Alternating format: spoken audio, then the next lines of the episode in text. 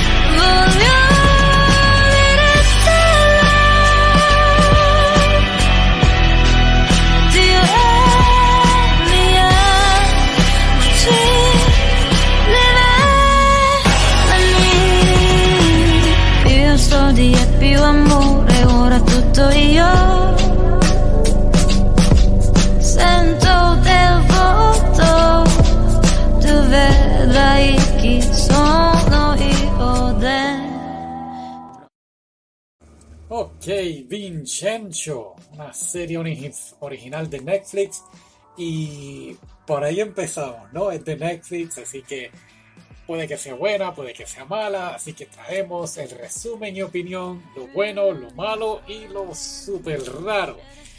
Lo bueno, a mí de verdad que estuvo, es una serie coreana, así que comedia, drama, un poquito de acción y envuelve la trama muy bien con la mafia italiana. El tipo es coreano, pero es criado en Italia, así que habla italiano y tiene ese estilo de mafioso que, que le da un, algo muy, muy bueno, muy original, ¿no? Pero ¿de qué trata en estos 20 episodios? En palabras bien, bien resumidas, el personaje principal, Vincenzo, tiene un problema y es que en este edificio en Corea hay unos lingotes de oro enter- no enterrados, en una bóveda, en el, podemos decir en el sótano, y tiene que te- coger para atrás esos lingotes de oro. El detalle es que mucha gente está viviendo en este edificio, un edificio no muy grande, es como unos tres o cuatro pisos. En fin, tiene que sacar a los inquilinos de este edificio para entonces obtener su oro. A la misma vez hay unas personas que quieren construir en ese mismo sitio, ese, donde está ese edificio, quieren construir una super torre llamada una torre de Babel, eh, una farmacéutica y, y ahí viene el, el malo de la serie.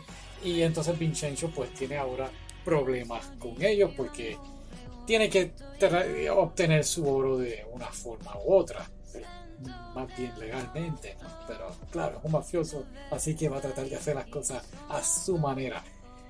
De eso trata.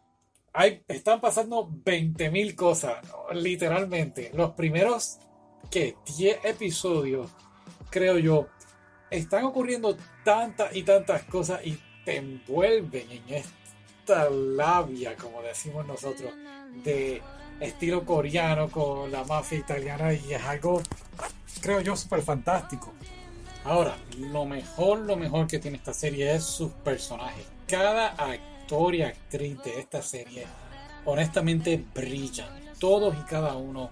Los villanos, wow, los villanos, es bien interesante ver cómo empiezan los villanos en la serie al principio. Volvemos, los primeros 10 episodios creo que es lo más largo y tedioso porque están tratando de preparar lo que van a ser los últimos 10 episodios que podemos decir una obra maestra.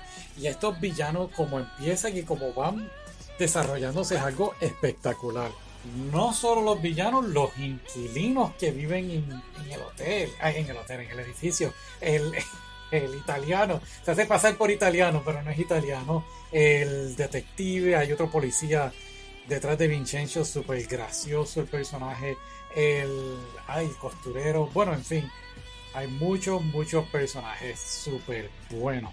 Y volvemos, los primeros, y no es que son malos los primeros 10 episodios, porque es un drama coreano, ¿no? Y vuelven a integrar la mafia, pero creo que ahí es donde está el detalle en la serie. Creo que yo estaba esperando mucha acción, estaba esperando mucha de esta serie. Creo que había terminado de ver, eh, ¿cómo se llama? El juego del calamar. Y quizás estaba esperando algo a ese nivel. No me gustó mucho el juego del calamar, pero estaba esperando algo así. Y el juego del calamar todo el tiempo fue algo serio. Esta serie se tardó mucho en encontrarse, en mi opinión. Estaba entre ser algo serio, entre ser una, un drama o ser algo de mafioso. Y honestamente ahí es donde está el problema y donde viene lo malo. Estaban tratando de buscar, o no sé si era la idea original, si entretener a todo el público en general, el público tanto americano como el coreano, eh, hispanos también. Y pues, no funcionó muy bien para mí. Ya entonces cuando entran los últimos 10 episodios que dicen, ok, ya preparamos la base, vamos entonces a lo que vinimos, y ahí entonces sí se pone súper bueno. Hay unas escenas de acción que de verdad que yo me quedé, wow, ¿qué es esto? Pero el problema y lo malo es que no es Vincenzo, no es el actor principal el que tiene las mejores escenas de acción. Escúchame, escúchame antes de que te vayas, no te vayas. Escúchame. Hay un episodio en particular que van a atacar a Vincenzo. Y entonces este matrimonio, que son luchadores, eh, son los que tienen la mejor pelea en toda la serie, los 20 episodios, creo que es el episodio 9, es donde mejor está la escena de acción. Increíble. Eh, creo que es en el episodio 10, el costurero, sin decir mucho, el costurero tiene una escena súper brutal que ni me la esperaba de acción. Y yo digo, wow, ¿qué es esto? Y claro, cuando el tipo, Vincenzo, va a pelear, como que, pues no sé, de verdad, como que va a dar unos puños y como que lo hace muy lento, inclusive si lo pone en 1.25 o 1.50, que lo que tiene Netflix para agilizar la escena, eh, pues sí, ahí se ve súper cool, pero cuando lo pones en tiempo normal, ah, no sé, a mí de verdad que no, no, no, no y no. Otra cosa que realmente, y me perdonan, no me gustó es, eh, suena tonto, pero llega la policía, van a arrestar a alguien y siempre sale la, la abogada. Eh, Vincenzo trabaja con una abogada, la señorita Hunt, y ella siempre le, como que le falta el respeto a la policía, y sí se debe entender que hay unos policías que son corruptos, pero es que siempre era repetitivo, siempre era lo mismo. Le faltaban el respeto y arrestos, arrestos, arrestos y siempre se escabullían y salían del problema.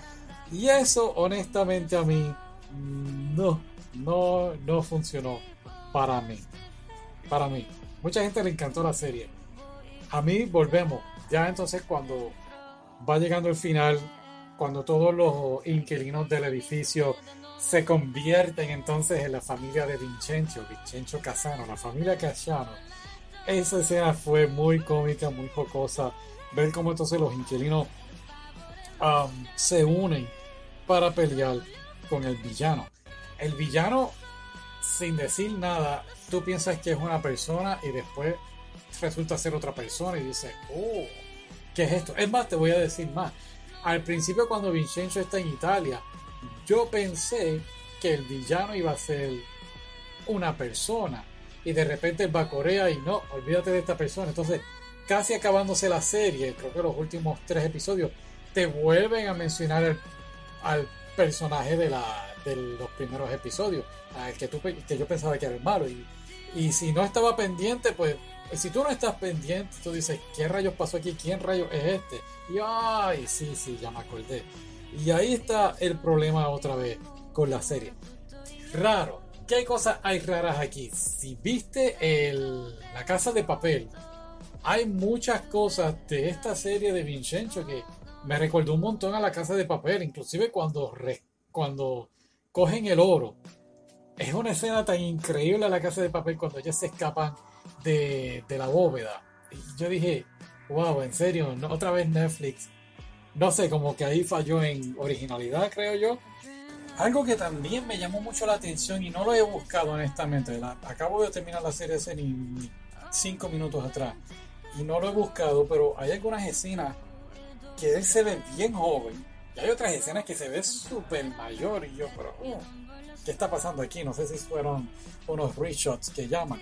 Um, y otra cosa que realmente no me gustó es cómo resuelven todo muy sencillo y como que siempre tenía un plan, siempre estaba adelantado de en ningún momento pudimos ver que, oh rayos, necesitas ayuda. Bueno, excepto en ese episodio que llegaron los dos luchadores a ayudarlo. Creo que eso fue donde único Vincenzo tuvo así dificultad. Hay un episodio, el número 8. Tiene una cita con un muchacho que es gay. Creo que fue uno de los episodios más graciosos que he visto. Y volvemos a lo que te digo, ahí está el problema. Vamos a hacer una serie coreana seria o comedia o de mafia. Y aunque volvemos al episodio, fue muy gracioso. Eh, la cita romántica que tuvo Vincenzo, pues habían cosas como, no sé, por ejemplo, había una hacker. La hacker era super cool y ella lo ayudó a, a, abrir la bóveda. Pero después de ahí el show se pone como que un poquito lento, ¿no? Y, y no sé, no sé tiene cosas buenas, tiene cosas malas. Dale una oportunidad, no te dejes llevar de mí. ¿Qué sé yo de dramas coreanos, verdad? ¿Qué sé yo de eso? Estoy más pendiente anime. Así que gracias por escuchar, gracias por estar ahí y bye bye.